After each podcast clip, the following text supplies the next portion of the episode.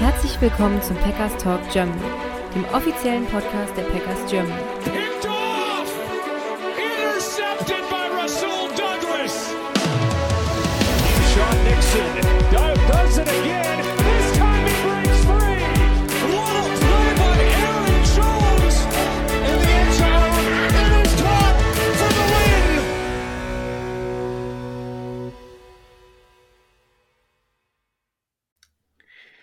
Herzlich willkommen zum Packers Talk Germany Folge 245, eine neue Ausgabe des Enemy Territories. Ähm, ich habe diesmal einen neuen Gast dabei, den ich so noch nicht dabei hatte, äh, den Stefan von den Purple People Talk. Ähm, und ja, du kannst dich doch gleich mal vorstellen. Ja, hi Sebastian, danke schön für die Einladung. Äh, wie du gesagt hast, Stefan, ich bin inzwischen schon 30 Jahre alt, wohne im wunderschönen Münster und äh, befasse mich tatsächlich fast täglich mit den Minnesota Vikings. Ähm, wie ich dazu gekommen bin, da werde ich vielleicht nachher was dazu sagen. Wir machen im Purple People Talk Podcast zweimal die Woche normalerweise Review und Preview des jeweiligen Spiels in der Saison. Ähm, der Purple People Talk ist der Podcast des Minnesota Vikings Fans Germany e.V., also auf gut Deutsch der inoffizielle Vikings Fanclub in Deutschland. Äh, es sind 400 Mitglieder und äh, ja, mir macht Football viel Spaß. Ich denke, da geht es mir ähnlich wie dir, Sebastian, Ja. oder allen Zuhörern natürlich auch. Ja, und generell, ich habe schon gesehen in eurem Fanclub, ihr ähm, trefft euch ja häufiger ähm, zusammen und, und guckt auch die Spiele äh, zum Teil. Und ja, du kannst auch gerne noch mal ein bisschen mehr zu dem Verein oder zum Podcast noch sagen, wenn du noch mehr zufügen willst. Ähm, ja, also wir sind eine coole Gruppe im Podcast. Ähm, der Verein hat inzwischen 400, 400 Mitglieder, meine ich. Wenn, hoffende, hoffentlich kriege ich jetzt keine Schelte von Mitgliedern, äh, dass ich den aktuellen Stand nicht ganz drauf habe. Ähm, eine Delegation ist gerade in Minnesota. Die haben das Monday Night Spiel ins, äh, Entschuldigung, gegen San Francisco gesehen, äh, dass ich mir hier die Nacht um die Ohren geschlagen habe. Und ähm, ist eine coole Truppe, äh, macht Spaß der Vorstand ist im Podcast auch wirklich involviert und ähm, die kennen uns jetzt schon lange und ja, sind, sind coole Leute da auf jeden Fall. Das ist doch schön zu hören. Ähm, an der Stelle auch, hört doch gerne mal da rein. Vielleicht auch gerade für die Preview oder dann auch für die Review nach dem Spiel. Ist sicherlich auch für die Packers-Fans durchaus interessant, was da zu hören ist, aber auch natürlich generell ähm, hört gerne da rein. Und äh, lasst auch immer Kritik da, zumindest geht es mir so. Ähm, ich denke, Feedback ist auch immer herzlich willkommen. Auf jeden Fall, jeder ist herzlich willkommen. So, ähm, bevor wir dann wirklich äh, mit den Vikings, mit, mit dir und äh, auch dann dem Spiel loslegen, noch ein ku- kurze News äh, zu den Packers, die jetzt in dieser Woche neu dazu kamen. Ähm, Corey Ballantyne wurde vom Practice Squad gesigned. Das könnte damit zusammenhängen, dass jetzt auch Dana Savage äh, sich ja im letzten Spiel etwas schwerer verletzt hat und einige Wochen verpassen wird. Ähm, der wurde jetzt diese Woche auf IR gesetzt. Das heißt, er wird mindestens vier Spiele verpassen. Es heißt aber, dass es wohl keine Season-Ending-Injury ist. Also müssen wir abwarten, wann er wieder zurückkommt. Ähm, aber es wird, wie gesagt, mindestens vier Wochen dauern. Dazu wurde Zion Gilbert zum Practice Squad gesigned und äh, Cornerback Robert Rochelle in den Active Roster.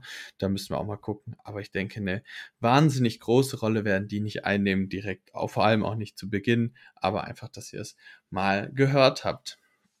So, dann gehen wir wieder auf unseren Gast ein und du hattest es ja vorhin in deiner Vorstellung kurz äh, erwähnt, dass wir gleich zu dem Punkt kommen. Wie bist du denn zu den Vikings gekommen? Gibt es einen Spieler oder ein Spiel, was dir besonders, also wo dir die Vikings ans, ans Herz gewachsen sind oder ja, erzähl ja gerne ein bisschen darüber. Mm, Ja, also mein erstes Spiel, das ich mit der NFL verbunden habe, war ein für die Zuschauer wahrscheinlich sehr bekanntes. Da haben die Pittsburgh Steelers den Super Bowl verloren. Ähm, von daher war mein allererstes Spiel der größte Erfolg eurer Franchise in den letzten, lass mich nicht lügen, 15 Jahren, glaube ich.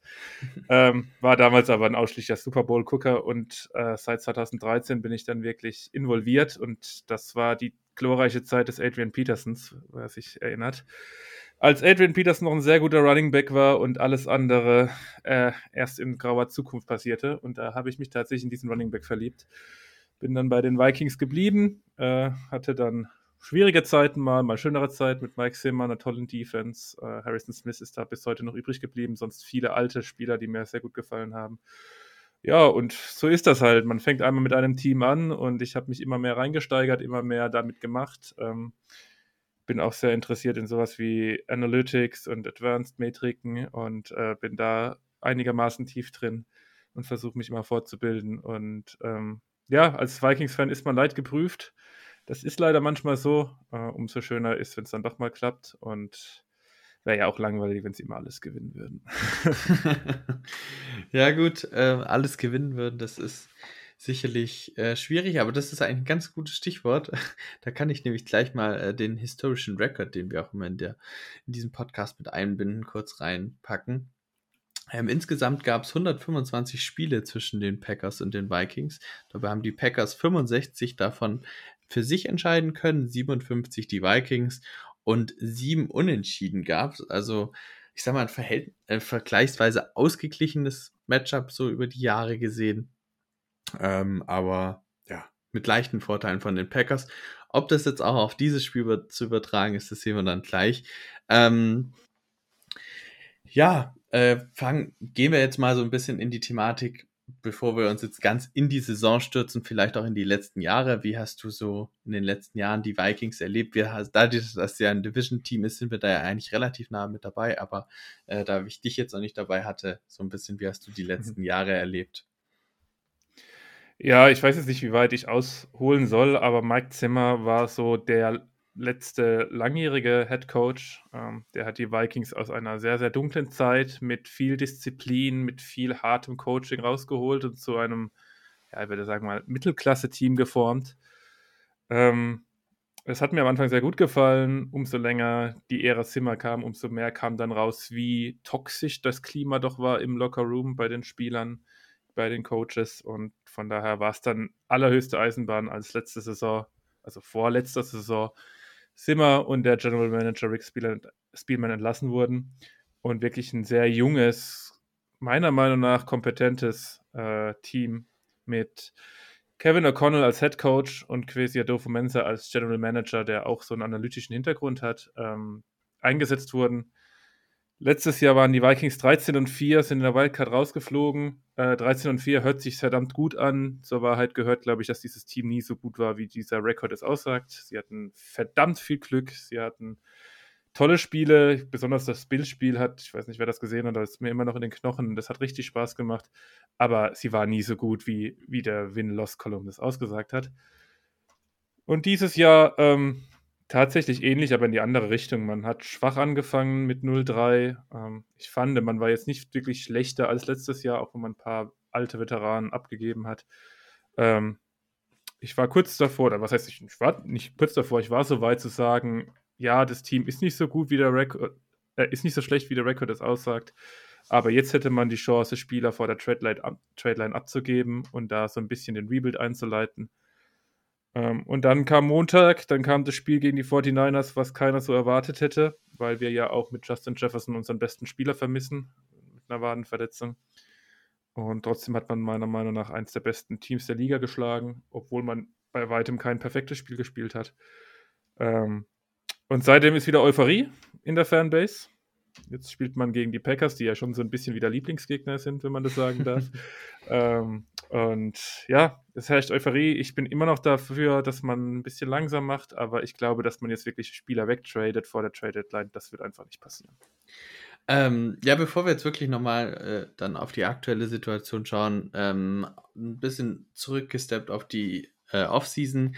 Ähm, was würdest du sagen, waren da so die größten Veränderungen? Wer jetzt nicht viel über die Vikings der Offseason mitbekommen hat, was würdest du sagen, sind so die größten Veränderungen und vielleicht dann auch gleich mal zu sagen, ja, wie sie eingeschlagen sind dann auch?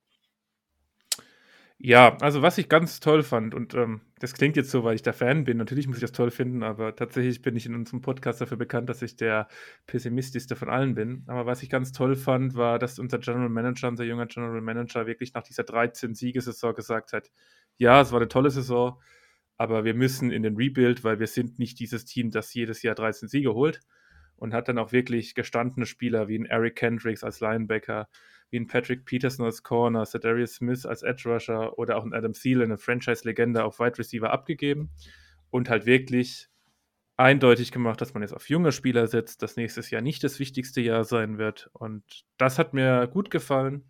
Dazu hat man einen neuen Defensive Coordinator eingesetzt mit Brian Flores, das überfällig war.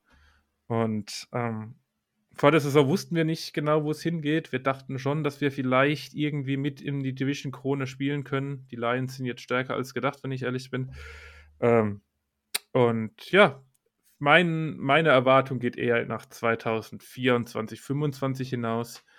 Dieses Jahr wird es, ich denke, es wird am Ende zwischen sieben und neun Siege geben und dann hat man mal wieder so eine Mittelklasse-Saison gespielt, die dir im Draft natürlich auch nicht allzu viel bringt. Ähm, aber der Kader ist wahrscheinlich zu gut, um Top 5 zu draften. Da geht es euch, uns wahrscheinlich ähnlich wie euch.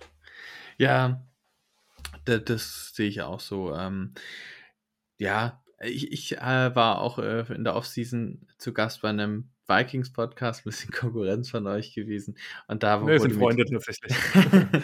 dann ist ja gut. Und dann wurde so ein bisschen die Frage gestellt, ja, okay, ähm, wie schätzt du oder was wäre ein möglicher Outcome äh, in der Division, wer belegt welchen Platz. Und da war ich mir halt echt nicht sicher, wen ich wohin packen soll, weil für die Lions, die Packers, mhm. die Vikings, du konntest jeden argumentieren, dass sie ja. die Division gewinnen. Und das fand ich, hat auch in der Offseason so viel oder die Division so interessant gemacht und generell auch natürlich ein bisschen die NFC, weil da zieht sich ein bisschen durch, wenn man die 49ers und äh, Eagles vielleicht mal weglässt, dass einfach viele Teams auf einem, mehr oder weniger auf einem Niveau sind und ja, jetzt zeigt die Saison natürlich schon von den Ergebnissen her schon natürlich ein paar Unterschiede, aber rein von den Leistungen her würde ich immer noch sagen, es sind viele Teams nah beieinander. Ich würde schon sagen, dass inzwischen in unserer Division die Lions schon nochmal das stärkste Team sind. Ähm, Absolut. Aber ja, zwischen den Packers und den Vikings würde ich sagen, ist es auch momentan sehr, sehr eng vom Leistungsniveau, von den Ergebnissen her. Es könnte jeweils ein bisschen anders aussehen. Du hattest schon angesprochen, letzte Saison viel Glück gehabt mit, äh, mhm. ich, erinnere, ich, erinnere mich da nur an das Coach-Spiel, wo ihr überragend oh, ja. zurückgekommen ja. seid, nach einem 30-0 oder sowas.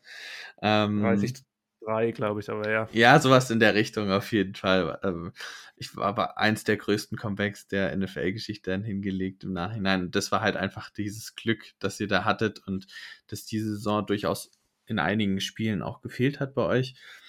Ähm, ja, äh, was ich jetzt noch reinbringen wollte, weil du auch gesagt hast, ja, äh, man will viel auf junge Spieler bauen, da spielt ja auch dieses Thema Competitive Rebuild, heißt es bei euch immer, ja. eine Rolle.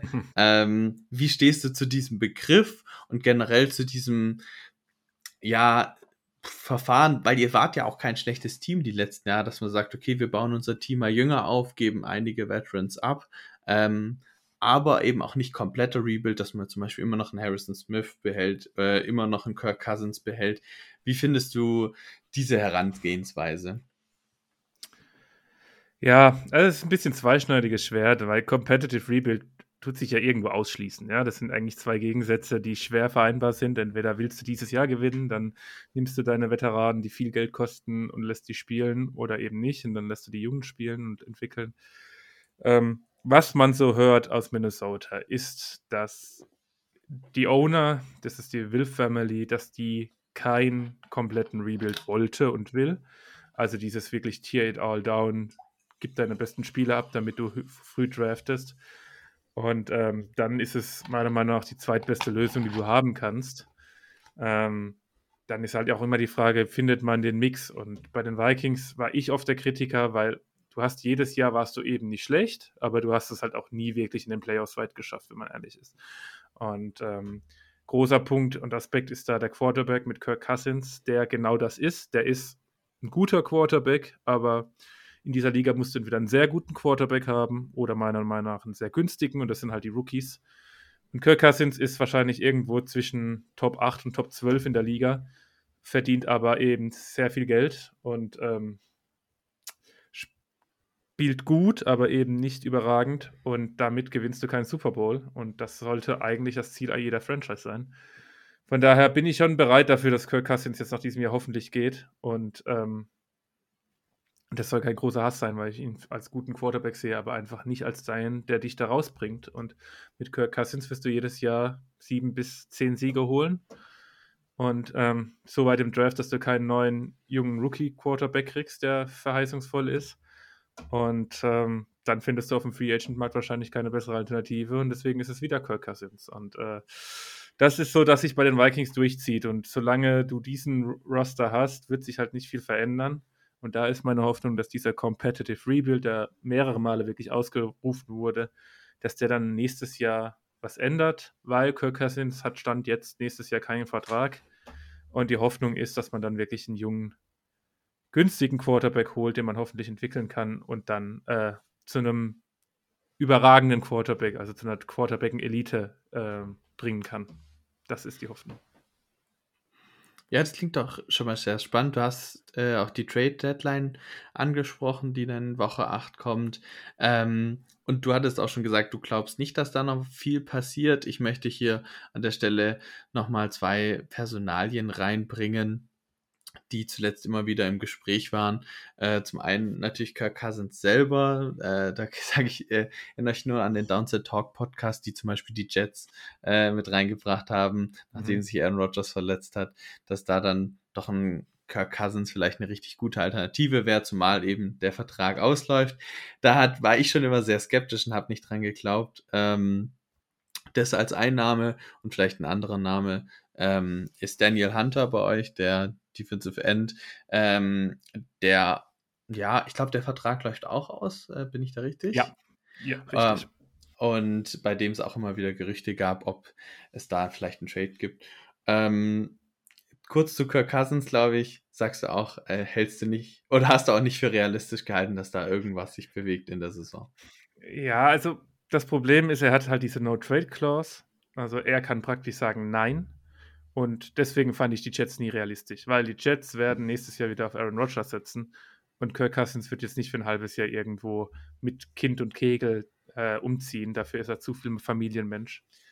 Ähm, was ich eher so, auch eher unrealistisch, aber so ein bisschen Hoffnung hatte, war Atlanta, weil Atlanta hat ja einen eigentlich ziemlich guten Kader und mit Desmond Ritter meiner Meinung nach nicht die An Antwort auf Quarterback. Und da wäre vielleicht die Idee, dass man ihn jetzt vor der Trade Line holt und ihm dann gleich einen mittelfristigen, über zwei, drei Jahre Vertrag anbietet. Das wäre so die einzige Möglichkeit. Aber seit dem 49er-Spiel, in dem er wirklich gut war, glaube ich einfach nicht, dass da noch was passiert. Das sehe ich nicht und ähm, ich habe eher die Sorge, dass man sich schon wieder einredet, ja, findet man wirklich einen besseren Quarterback und es dann wieder von neuem losgeht. Aber da habe ich jetzt einfach mal die Hoffnung, bevor ich was anderes höre, dass das nicht passiert. Äh, Daniel Hunter ist die andere große Personalie, die immer wieder im Raum liegt, weil jetzt wirklich über Jahre versucht wurde, einen langfristigen Deal mit ihm zu verhandeln und es scheitert einfach immer wieder.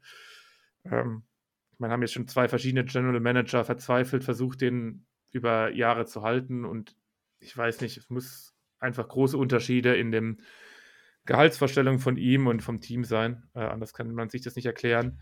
Und ja, hätten sie jetzt gegen die 49ers verloren und vielleicht, wenn sie gegen euch am Wochenende verlieren, dann will ich das gar nicht ausschließen, dass der noch getradet wird. Aber wie du sagst, die, die, die Lions sind ein bisschen oder sind besser als die Vikings und wahrscheinlich auch als die Packers. Aber es sind, glaube ich, zwei Spiele aktuell. Und ähm, ich kann mir gut vorstellen, dass man sich in Minnesota dann, also im Front Office einredet, ja, zwei Spiele und wir spielen noch zweimal gegen die Lions, zweimal gegen die Packers, äh, einmal gegen Chicago, dass äh, da noch alles drin ist in der Division, dass man das jetzt nicht herschenken will. Ich selbst würde das anders machen, aber realistisch sehe ich, dass da, glaube ich, niemand mehr getradet wird. Zumal ich sagen muss, der Schedule ist ja auch in der NFC North nicht der aller schwierigste, äh, den man schon mal Stimmt. gesehen hat. Ähm, da gibt es auch durchaus einige ganz gute Spiele. Ich meine, ihr seid als letztjähriger äh, Division-Sieger natürlich immer am schlechtesten dran, wer gegen die anderen Division-Sieger spielt. Aber ja, es ist auf jeden Fall was machbar, auch in dieser NFC. Ähm, Gerade mit diesem siebten Playoff-Kandidaten, der halt reinrutscht, ist da halt doch noch lange viel für viele Teams möglich. Äh, das macht es natürlich noch schwieriger für einige Teams, äh, ja, quasi die Saison wirklich abzuschenken. Ja, es ist so ein bisschen Fluch und Segen. Als Fan würde ich mich natürlich freuen, wenn man als siebter Seed da noch reinkommt, gerade nach einem 0-3-Start. Aber sind wir ehrlich, dann spielst du gegen die Nummer 2 in der NFC, das ist wahrscheinlich San Francisco oder Philadelphia. Und dann kann ich jetzt nicht erwarten, nur weil sie in Minnesota San Francisco geschlagen haben, dass sie dann auch in den Playoffs den schlagen. Und ähm, ich, ich sehe da nicht so viel Erwartung oder nicht so viel Mehrwert, wenn man als siebtes Team da reinkommt. Klar kann man immer sagen, musst einmal reinkommen und dann kann alles funktionieren, aber realistisch ist es, glaube ich, wenig.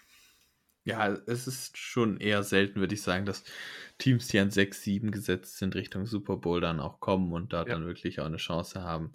Da war mal mit den Eagles vor ein paar Jahren so, ähm, aber sonst eher seltener. Wenn, dann sind es dann noch die vierten oder fünften, die gerade mhm. noch so reinkommen. Die erste Wildcard oder so, aber ja, da wird es dann als sechstes, siebtes Team auf jeden Fall schon schwierig.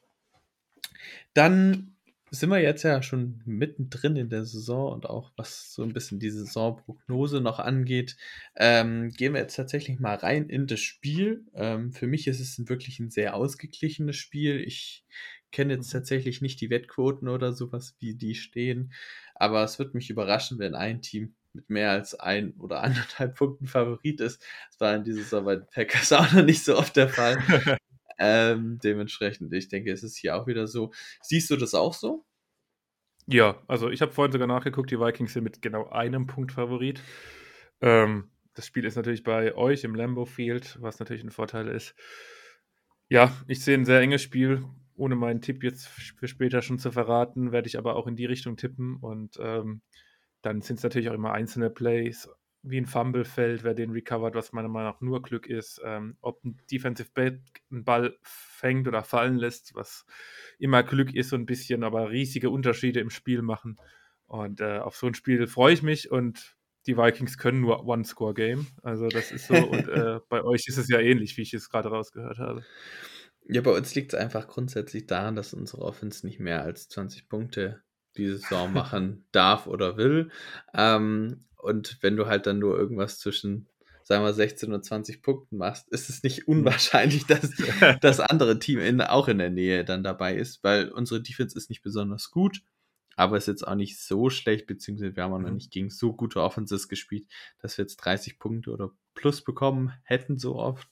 Ähm, ja, dementsprechend erwarte ich auf jeden Fall, wie gesagt, ein enges Spiel. Ähm, dann gehen wir doch mal direkt in die Matchups rein. Ähm, das erste ist so, ich frage immer so ein bisschen ab, okay, was sind so die Stärken in der Offense? Worauf baut die Offense auf? Ähm, womit kann man dann vielleicht auch die Packers angreifen? Oder macht es auch in, spielt es in dem Matchup eine Rolle, die Stärke oder eher nicht so? Ähm, also fangen wir an, was ist für dich so die Hauptstärke aktuell in der Offense?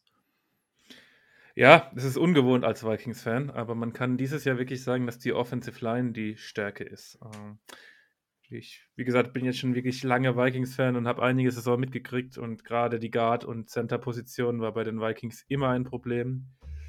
Dieses Jahr ist die Offensive Line wirklich, wirklich gut, äh, besonders im Pass-Blocking. Die zwei Tackles mit Brian O'Neill und Christian Dorisor stechen da nochmal heraus. Aber auch Interior mit Garrett Bradbury als Center. Ähm, Dalton Reisner wahrscheinlich als Guard und Ed Ingram auch. Äh, ist das wirklich eine, eine, Truppe, die zum ersten Mal wirklich Spaß macht? Und man hat es gegen die 49ers gesehen, da ist Nick Bosa, der nun wirklich einer der besten Pass-Rusher der Liga ist, meiner Meinung nach, äh, ziemlich kalt gestellt worden. Und wenn diese Vikings Offense ohne Justin Jefferson, der ja eigentlich diese große Stärke dieses Teams, muss man sagen, ist, aber der wird ja auch am Sonntag ausfallen, wenn die Vikings Offense ohne Justin Jefferson was reißen will, dann brauchen wir ein ähnliches Spiel von der Offensive Line wie gegen die 49ers. Ähm, ja, das ist ein sehr guter Punkt, weil das ist mir auch schon diese Saison sehr positiv aufgefallen, als ich mal die, so die Stats und auch die Advanced Stats so gesehen habe, dass eure Offensive Line sich echt gemacht hat, nachdem sie in den letzten ja. Jahren, korrigiere mich da gerne, aber äh, gerade Interior äh, doch einige Probleme da hatte und äh, definitiv eine Schwachstelle war. Mhm. Ähm, und jetzt ist es eigentlich gerade durch den Jefferson-Ausfall eher tatsächlich so die Receiver sind das Problem. Mhm. Also Hawkinson finde ich super, ist, ist eine super Anspielstation, aber ähm, also für Titan, ähm, aber ja, durch, dadurch, dass Jefferson ausfällt, fehlt euch schon was, weil ihr habt nur noch Addison, ähm, Powell und Ähm, KJ Osborne. KJ Osborne, genau.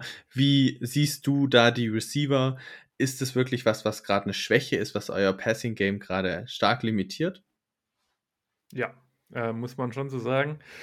Also Hawkinson hat letztes Jahr eine tolle Saison gehabt, dann hat er viel, viel Geld in der Offseason bekommen. Und ähm, ich darf nicht so sehr auf das letzte Spiel gegen die 49ers äh, draufgehen, weil das hat alles so ein bisschen verändert. Aber wenn du jetzt das mal nur als ein Spiel von, lass mich rechnen, sechs äh, siehst, dann hat Hawkinson schon ein sehr enttäuschendes Jahr bisher. Das muss man sagen. Der ist aktuell eher so ein Top 20 Titan und verdient halt Top 5 Money. Und das äh, ist schon enttäuschend, besonders wenn deine Hauptwaffe eigentlich ausfällt. Ähm, KJ Osborne ist, war mal so Wide Receiver 2, ist inzwischen Wide Receiver wieder 2, weil sich Jefferson verletzt hat natürlich.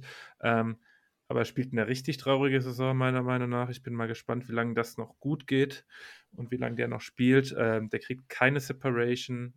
Hat es natürlich jetzt deutlich schwerer, weil, naja, als Defensive Coordinator gegen die Vikings, da doppelst du natürlich schon eher mal Justin Jefferson und nicht KJ Osborne.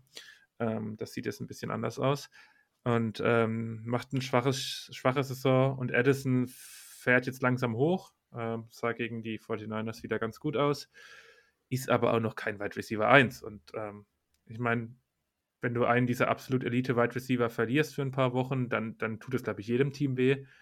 Aber so die, die Möglichkeit, so One-on-One-Duelle zu gewinnen, die fehlt uns echt. Und äh, Hawkinson ist da die größte Enttäuschung bisher tatsächlich wenn das jetzt so weitergeht wie gegen die 49ers, dann alles gut. Dann, aber ähm, ich habe halt auch die fünf Spiele vorher im Kopf und da war das schon schwach, muss man ehrlich sagen.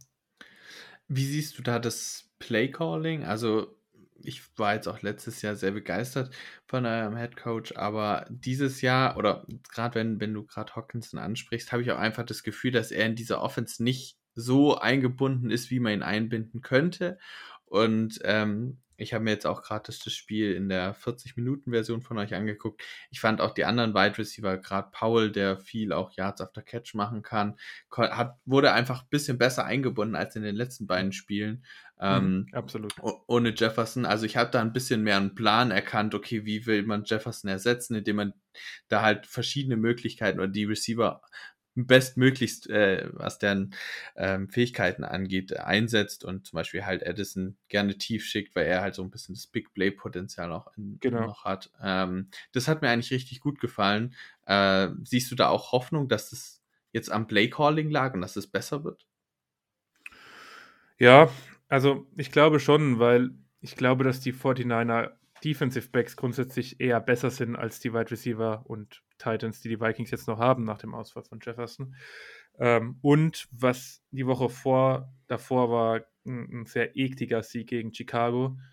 Und da war das schon sehr dünn. Das war so die erste Woche, wo Jefferson ausgefallen ist. Und da hatte ich schon so gar keine Antworten gesehen. Da war einfach, ja, wir ziehen den Wide Receiver 3 hoch, das äh, Brandon Powell eben. Und der, und äh, die 2 ist jetzt die 1, die 3 ist die 2 und so weiter. Und wir machen alles wie immer. Und das hat einfach nicht funktioniert. Ja, das muss man klar sagen. Jetzt ist natürlich die Hoffnung, dass sie so ein bisschen aus dem 49er-Spiel gelernt haben, wo wir auch über die Running Backs mal aggressiver waren im Passspiel, ähm, wo auch endlich mal ein Tight End Screen geklappt hat, der jetzt, glaube ich, seit 15 Spielen zuvor nicht geklappt hat bei den Vikings und äh, allen Fans immer wieder auf die Nerven ging. Ähm, da ist die Hoffnung schon da, auch wenn ich sagen muss, dass die 49ers Defense da sich auch ein paar Mal wirklich doof übertölpeln lassen hat. Das gehört, glaube ich, auch dazu. Aber ja, da ist natürlich die Hoffnung da, dass das besser wird. Ähm, wenn ich auf eure Corner gucke, ist das jetzt nicht schlecht, aber sicherlich auch nicht überragend und ähm, könnte ein interessantes Matchup sein, weil wie du sagst, Addison hat nicht so viele Targets, aber dafür geht er halt oft deep und ähm, mal schauen, ob er gegen die Packers da auch einen tiefen Touchdown vielleicht fangen kann. Und da sind wir eigentlich auch schon bei einer anderen oder bei, bei, dem anderen Way to go gegen uns, weil unsere Pass-Defense ist in der Regel nicht das Problem, weil wir mit Gary und Co. Druck generieren mhm. können. Ähm, also gerade mit Gary in dieser Saison vor allem, der Rest ist mh, nicht so gut, wie er hofft, sage ich jetzt mal. Äh, und unsere Corner, gerade Jair, wenn er ein gutes Spiel hat, kann er Spieler rausnehmen. Und die anderen haben auch mal einen guten Tag. Ja, hm. natürlich.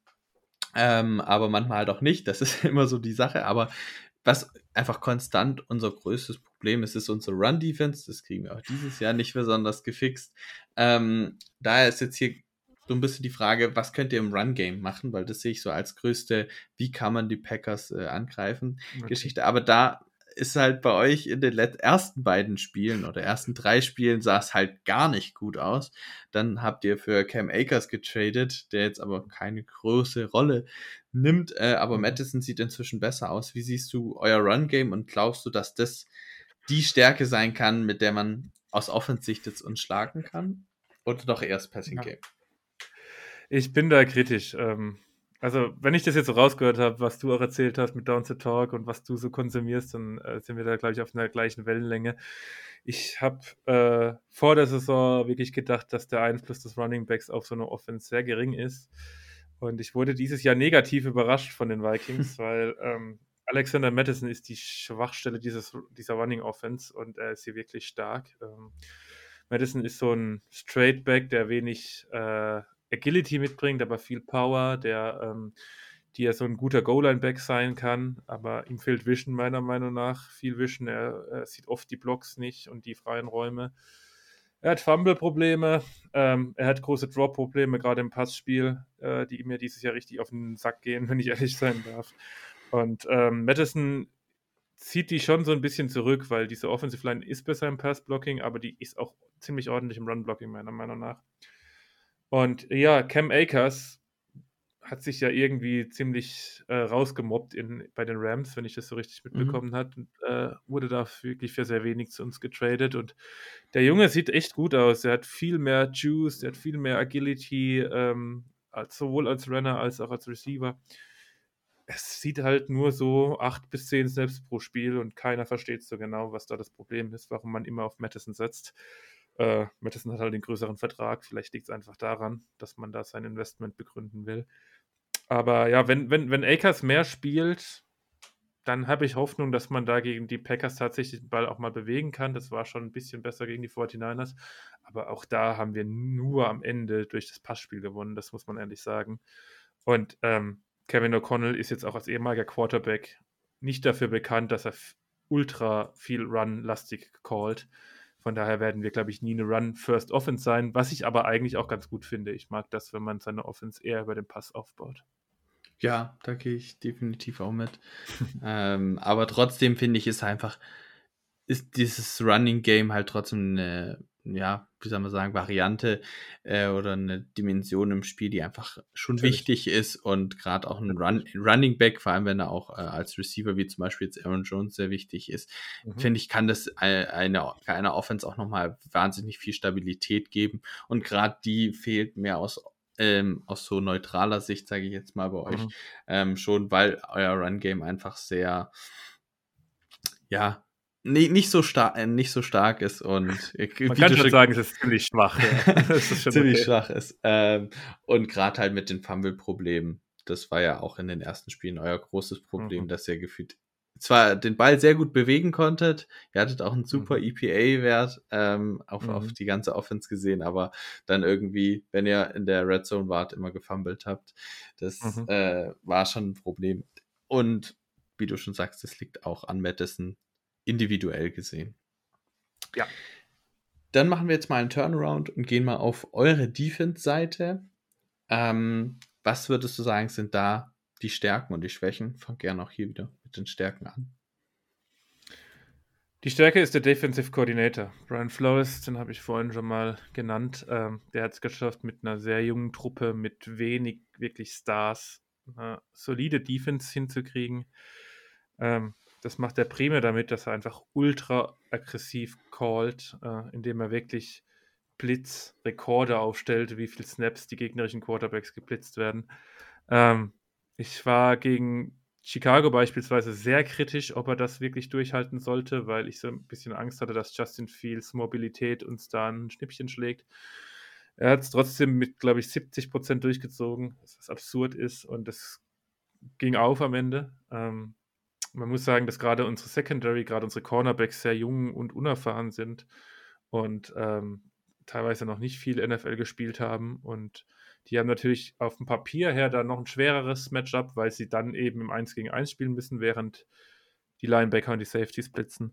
Ähm, aber die Defense überrascht bisher, ohne dass es jetzt wirklich so, ja, es gibt schon ein, zwei Spieler, die ich nachher rausstellen möchte, aber ähm, ohne die Superstars zu haben.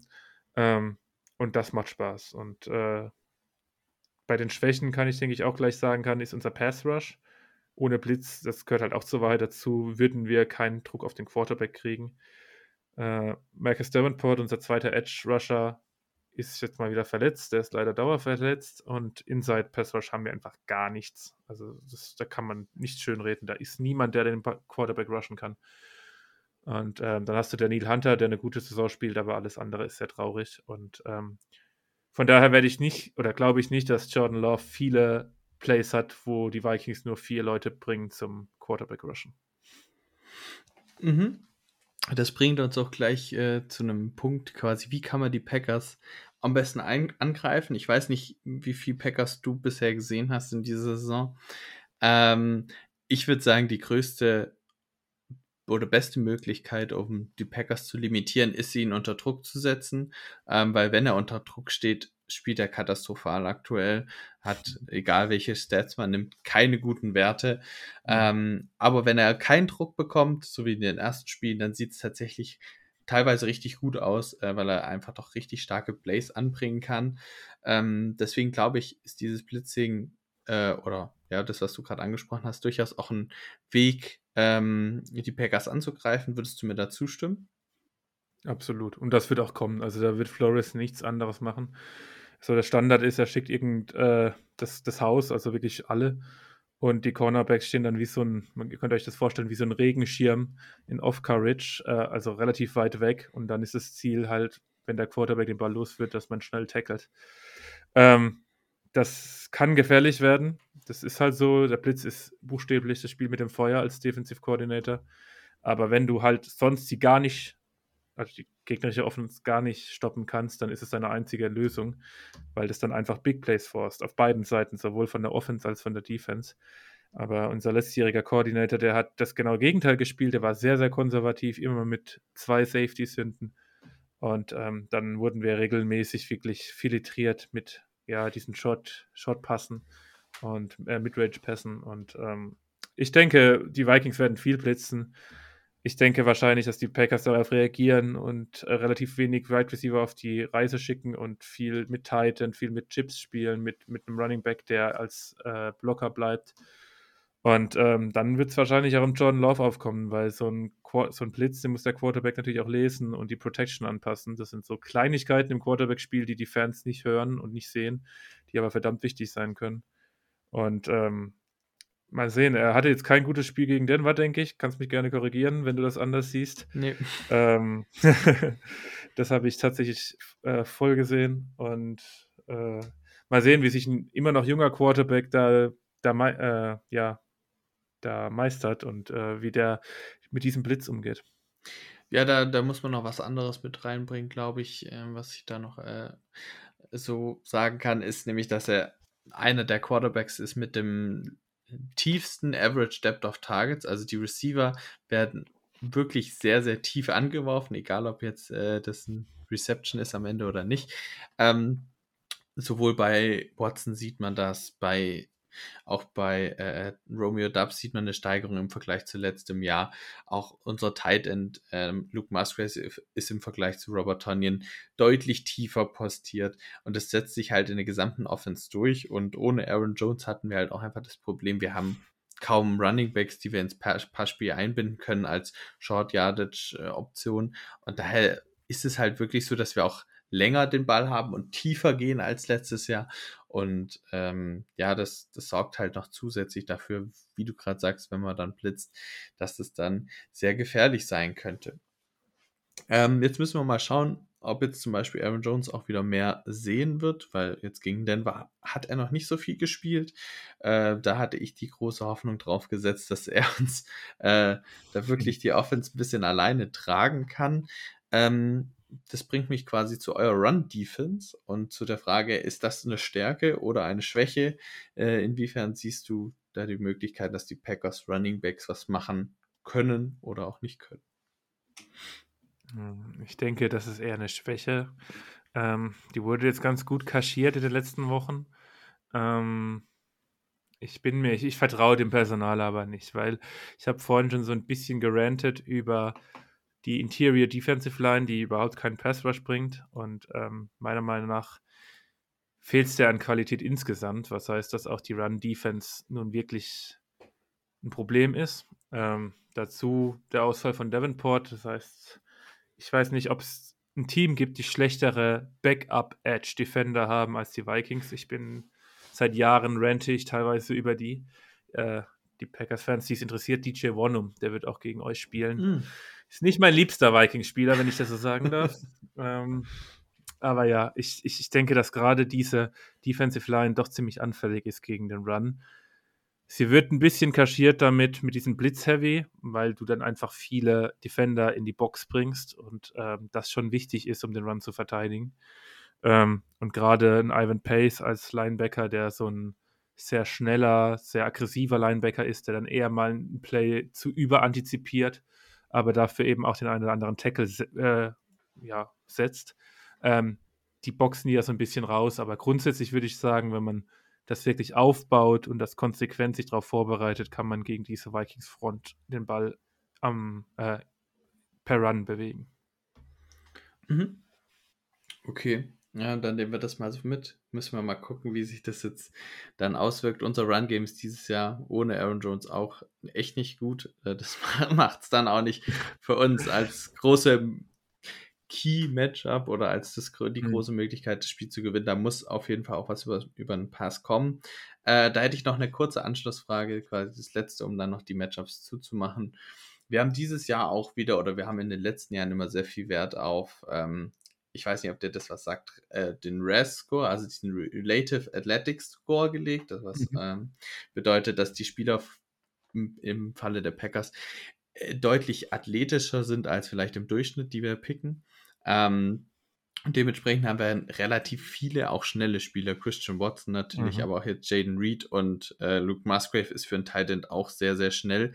Wie siehst du die Möglichkeit von euren Cornerbacks und jetzt gerade gegen Musgrave vielleicht auch der Linebackers, um die Geschwindigkeit äh, der Packers zu matchen? Siehst du da ein Problem auf euch zukommen oder sind die auch vergleichsweise eher athletisch und schnell? Nee, das ist ein Problem, das muss man so sagen. Also, die, eure Titans habe ich jetzt weniger die Sorge, wenn ich ehrlich bin, weil wir dieses Jahr mit äh, Jordan Hicks und Ivan Pace Jr. wirklich zwei Top-Titans haben. Ähm, Linebacker. und da sehe ich, äh, sorry, Linebacker natürlich, Linebacker haben. Und ähm, da ich weniger die Sorge habe, aber unsere Corners sind nicht die schnellsten, das muss man sagen. Die Vikings, das werde ich später nochmal sagen, äh, werden, spielen viel Big Nickel, was ja relativ selten ist. Also Nickel heißt ja, dass fünf Defensive Backs auf dem Feld stehen, was so die klassische defensive Grundordnung ist inzwischen in der NFL. Nur dann heißt es ja in den meisten Fällen so drei Corner, jeweils außen, einer im Slot und zwei Safeties. Und die Vikings spielen eben sehr viel Big Nickel, wo dann nur die zwei Corners außen stehen und der Nickel, den übernimmt ein Safety. Ähm, und das führt alles dazu, dass wir jetzt nicht die schnellste Secondary haben, das muss man schon sagen. Dazu ein Harrison Smith, den ich sehr, sehr gerne mag, aber der inzwischen auch schon ja, im Spätherbst seiner NFL-Karriere wahrscheinlich angekommen ist und nicht mehr der schnellste ist. Ähm, da habe ich wirklich Respekt vor euren Wide Receivern, ähm, die, glaube ich, andere Schwachstellen haben, aber sie sind feilschnell und wie du sagst, euer Quarterback möchte ja auch gerne tief werfen und ähm, da werden Big Base kommen. Die Frage ist nur, wie viel. Ja, da- das glaube ich auch. Ähm, damit würde ich jetzt die Matchups zumachen, es sei denn, du hättest jetzt noch irgendwas, was Mhm. du dringend ergänzen möchtest. Vielleicht nur eine Frage. Ähm, Aaron Jones, wird der denn spielen oder ist der fit? Oder weil du jetzt schon ein paar Mal angesprochen hast? Ähm, also, er war die letzte Woche immer questionable, ähm, hat dann aber letztlich gespielt, aber deutlich weniger Snaps gespielt, war also unter dem berüchtigten Snap-Count, sage ich Mhm. jetzt mal. Äh, ob woran das jetzt genau lag, wie, ob er nicht ganz fit war oder ob man sich da irgendwann gesagt hat, man schont ihn lieber äh, und möchte ihm da nicht so viel geben, muss man jetzt mal gucken. Ähm, diese Woche hieß es, glaube ich, dass er jetzt auch noch nicht heute trainiert hat. Ich hatte es vorher mal gesehen, ja genau. Ähm, da stand jetzt, dass er, Josh Myers und Titan Luke Musgrave nicht äh, trainiert haben heute. Also das ist jetzt ganz frisch, aber das sagt aus meiner Sicht noch nicht viel aus, ob er spielen kann oder nicht. Aber normalerweise, er hat jetzt kein Setback gehabt, soweit ich es mitbekommen habe. Deswegen Mhm. würde ich mal von ausgehen, er spielt. Die Frage ist halt dann auch, wie viel. Ja. So, dann kommen wir zu unserer nächsten Kategorie. Player to Watch oder auch Unsung Hero. Hier nehmen wir gerne Spieler, die jetzt nicht so im Fokus stehen, die jetzt nie, von denen jetzt noch nicht schon jeder gehört hat. Und da hätte ich gern, dass du jemanden für die Offense und für die Defense pickst, der dir da besonders heraussticht. Es kann ein Rookie sein oder auch einfach ein Depth-Spieler, den du besonders magst und der vielleicht auch in dem Spiel eine, plötzlich eine größere Rolle haben könnte, vielleicht sogar. Ja, du sagtest ja, vielleicht haben die Vikings eine Möglichkeit, den Ball über äh, den Run zu bewegen. Und da ist in der Offensive der Pick relativ einfach, nämlich Josh Oliver. Das ist unser zweiter Tight End. Ähm, ja, so under the radar weiß ich jetzt nicht, weil der dieses Jahr von den Ravens kam und auch für Nummer 2 Tight End wirklich gutes Geld verdient, das muss man auch sagen. Aber der macht einen klasse Job, besonders als Runblocker. Und ähm, hat da regelmäßige Highlight Reels, wie er einfach irgendwelche Spieler durch die Gegend schiebt. Und ähm, Pass Catcher ist er auch solide, würde ich sagen, als Tight End. Und äh, ist so mein, ja, Dark Horse, sage ich mal, an der offensiven Seite. Ja, das finde ich ich auf jeden Fall legitim. Ich glaube, der hatte auch schon einen Passing, äh, also einen Receiving Touchdown, oder? Bin ich ja, hat er auch schon. Doch, Ja. hat er auch schon einen, ja. Aber es wird jetzt Auf nicht jedem ein Begriff sein. Sorry. Äh, jetzt darfst Nee, du mit der also- Defensive Kein, kein Thema. Äh, defensiv, ich habe es vorhin schon anges angesagt, die Vikings spielen viel Big Nickel und da habe ich eben diesen dritten Safety, das ist Josh Metellus, äh, rausgepickt. Metellus ist so eine Cinderella-Story, die es in der NFL öfter gibt. Der kam, ich glaube, 2020 zu den Vikings als Sixth-Round-Pick, war dann erstmal im Practice Squad, wurde mehrmals gecuttet, hat sich dann über die Special Teams hochgearbeitet und ist dieses Jahr eben nicht nur Captain, sondern de facto Starter hat den First-Round-Pick Louis Sean, der mal bei den Vikings als First-Rounder geholt wurde, auch ein Safety hinter sich gelassen, eindeutig hintergelassen und das auch zu Recht. Und ähm, spielt jetzt, ja, Nickelback, wenn man das so sagen will. Und ähm, macht die Sache gut.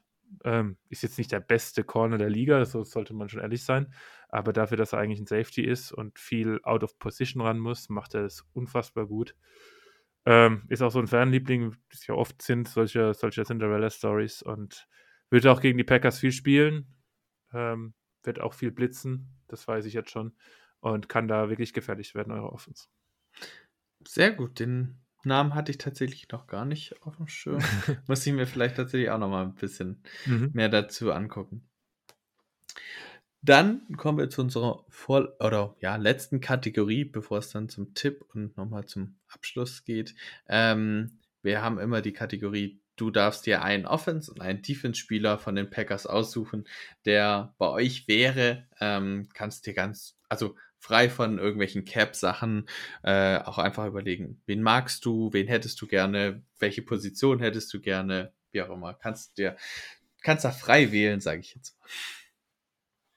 Ja, ich finde es in der Offense tatsächlich schwierig bei euch. Ähm, ich habe zwischen zwei geschwankt. Ähm, das ist eben einmal Aaron Jones. Wusste jetzt nicht, wenn der, ob der spielt oder nicht.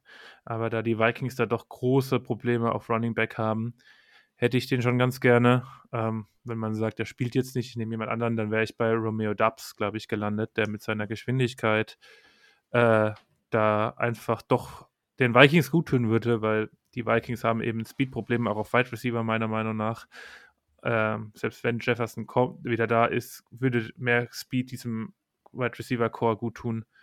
Und äh, die zwei Spieler habe ich da so aus, ausgedeutet. Wenn ich mich jetzt entschieden, entscheiden müsste, würde ich, glaube ich, so einen fitten Evan Jones schon ganz gerne bei den Vikings sehen. Das ist sehr überraschend. Das ist ein Name, der fällt sonst nicht so häu- häufig. Sonst gehen die, ja, in den letzten Jahren vor allem natürlich gerne auf David Bakhtiari oder jetzt auch auf Elton Ja. Jenkins. Äh, das sind sehr beliebte Namen. Auch Watson jetzt letztes Jahr teilweise, ähm, meine ich, mich erinnern zu können, hätte der eine oder andere gepickt. Ähm, Mhm. Oder halt natürlich Aaron Rodgers in den letzten Jahren, ist klar. Ähm, aber ja, ist auch mal gut, jetzt hier mal ein paar andere Namen zu haben. Und, und in der Defense?